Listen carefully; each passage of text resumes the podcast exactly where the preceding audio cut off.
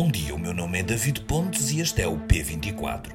O G7 é o grupo que congrega algumas das mais poderosas economias do mundo, a saber, a Alemanha, Canadá, Estados Unidos, França, Itália, Japão e Reino Unido, a que se junta habitualmente a União Europeia.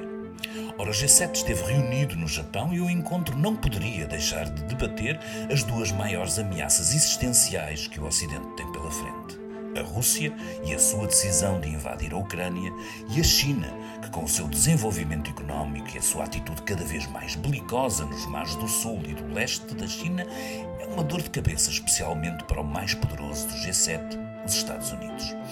O encontro teve o peso simbólico de decorrer em Hiroshima, a cidade arrasada no final da Segunda Guerra Mundial por uma bomba atómica, numa altura em que a Rússia tem vindo a esgrimir o argumento nuclear como reação ao apoio militar que a Ucrânia beneficia de vários países. Foi como uma lembrança do nível de destruição a que o mundo foi sujeito da última vez em que poderosas ditaduras quiseram ampliar o seu poderio com recurso às armas.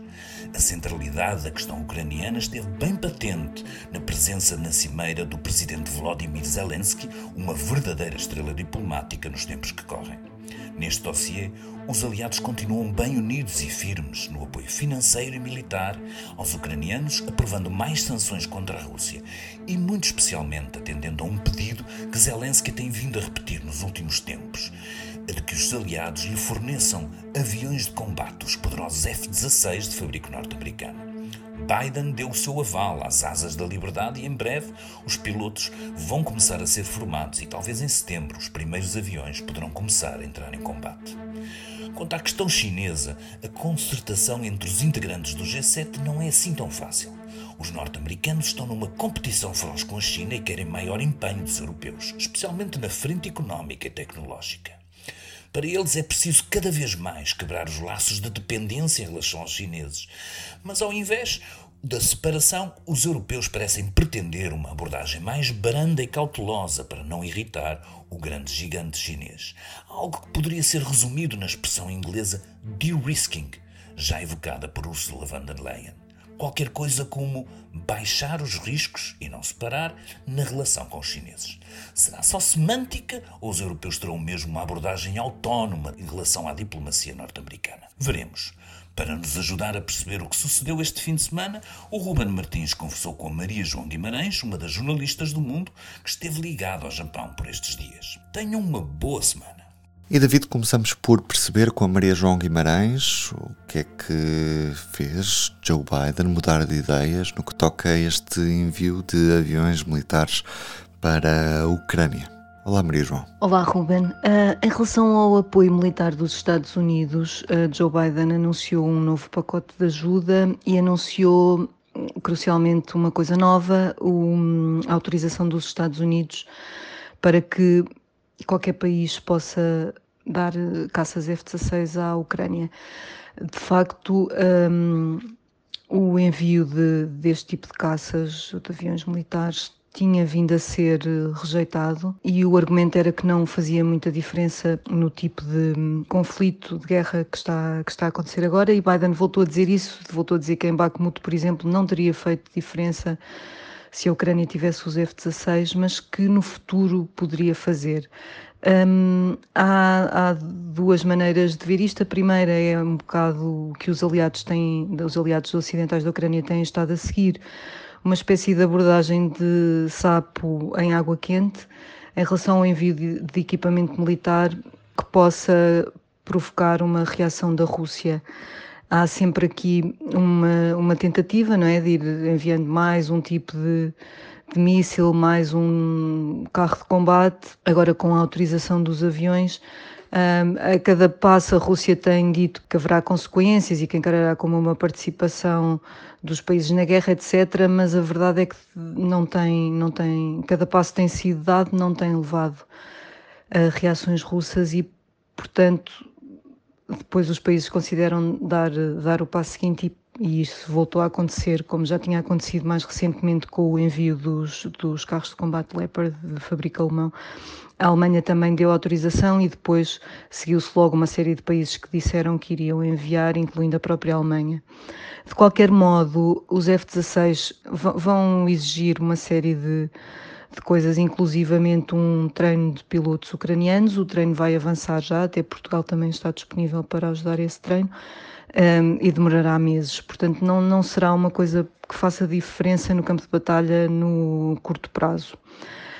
Também por isso, há analistas que dizem que hum, esta mudança de opinião da administração Biden mostra que, hum, que há cada vez mais a sensação de que o conflito pode durar mais tempo ou ficar eventualmente congelado por um acordo de armistício, em que será importante a Ucrânia ter meios para se defender de uma Rússia que pode estar eh, zangada e ainda sujeita a sanções, isolada, etc. Também sabemos que era suposto haver um encontro entre Lula da Silva, o presidente brasileiro, e o presidente ucraniano, Vladimir Zelensky, que acabou por não acontecer. O que é que sabemos quanto a isto? Uma das missões do hum, presidente ucraniano Volodymyr Zelensky neste encontro do G7 era de facto encontrar-se com alguns representantes ou líderes de países do sul global. Eh, eles, ele encontrou-se com o primeiro-ministro da Índia, Narendra Modi, e estava previsto um encontro também com o presidente do Brasil, eh, Luiz Inácio Lula da Silva.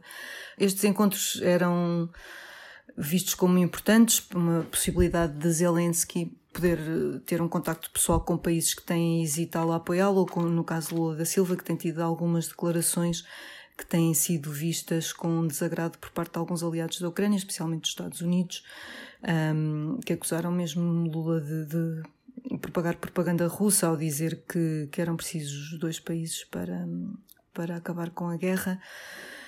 Aparentemente o encontro não aconteceu por uma questão de calendário. quando questionado sobre isto, Zelensky lançou uma, que pareceu ser uma farpa a dizer que quem perdia era o presidente do Brasil. E também a China esteve no foco deste G7, como disse o David na introdução deste episódio. Que preocupações é que existem face a este gigante asiático? Foi realmente um dos grandes temas desta reunião do G7 o papel preponderante da China, a segunda economia mundial, nas cadeias de produção é uma grande preocupação. Um, neste caso, a Europa é muito mais dependente do que os Estados Unidos em setores críticos, como nas cadeias de produção dos semicondutores, em minerais como o lítio ou as terras raras, que são essenciais para fazer a transição verde. E, e esta dependência da China, teme-se cada vez mais que depois a China um dia possa usá-la para como arma. E, e, para isso foi anunciada uma, o que, chamaram uma plataforma de coordenação sobre coerção económica, em que os países vão uh, fazer avaliações e tentar estar prontos a reagir a tentativas deste género. E aqui o relevante é uma espécie de, de aproximação mais entre os Estados Unidos e a Europa, um, num acertar de tom aqui em relação a, ao que fazer em relação a esta eh, dependência excessiva em relação à China. Não, o, o, comunicado final é claro, não, os países não querem uma separação, chamado decoupling, mas sim uma minimização dos riscos trazidos por esta dependência, uma tentativa de diversificação. Claro que, como dizem os analistas agora, vamos ver os detalhes e como é que isto vai ser feito e aí é que, é que depois poderá estar a chave para perceber a, a velocidade e, o, e a dimensão desta, desta ação de, de minimização de riscos. Mas, no fundo, este, esta linguagem comum, o ter-se chegado a um comunicado forte sobre isto, um, é, para alguns analistas, também indicador de que foi dado um primeiro passo importante um, em relação a esta tentativa de, de reduzir a dependência económica em relação à China.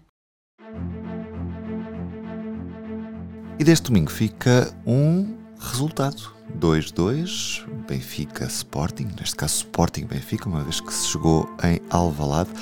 No final perderam os dois, porque o Sporting não conseguiu chegar ao terceiro lugar, não vai conseguir na última jornada do campeonato, e o Benfica, que podia ser campeão já neste fim de semana, terá de esperar pelo próximo. Ficam adiadas as contas do título, mas dificilmente o Benfica vai perder este campeonato, tendo em conta toda a conjugação de resultados possíveis para que o Futebol Clube do Porto possa chegar ao título de campeão nacional. Todos estes cálculos estão explicados pelo jornalista Miguel Dantas em público.pt. Quanto ao resto, é soprar também as velas. Hoje celebramos os 25 anos da abertura da Expo 98. Foi um marco na modernidade do país. A exposição de Lisboa ainda hoje marca a zona ocidental da cidade. E o que é certo é que 25 anos depois escolhemos também os frutos. Olhamos, por exemplo, para o turismo, a manchete do público desta segunda-feira, em que estamos à espera de um dos melhores verões de sempre em dormidas e receitas. Para ler mais nos sítios de sempre, público.pt e também na edição impressa. Estamos cá sempre para o manter informado. Eu sou o Ruben Martins, a introdução foi do David Pontes e a Maria João Guimarães esteve cá para percebermos um pouco mais daquilo que se passou no encontro do G7. Tenha uma boa semana.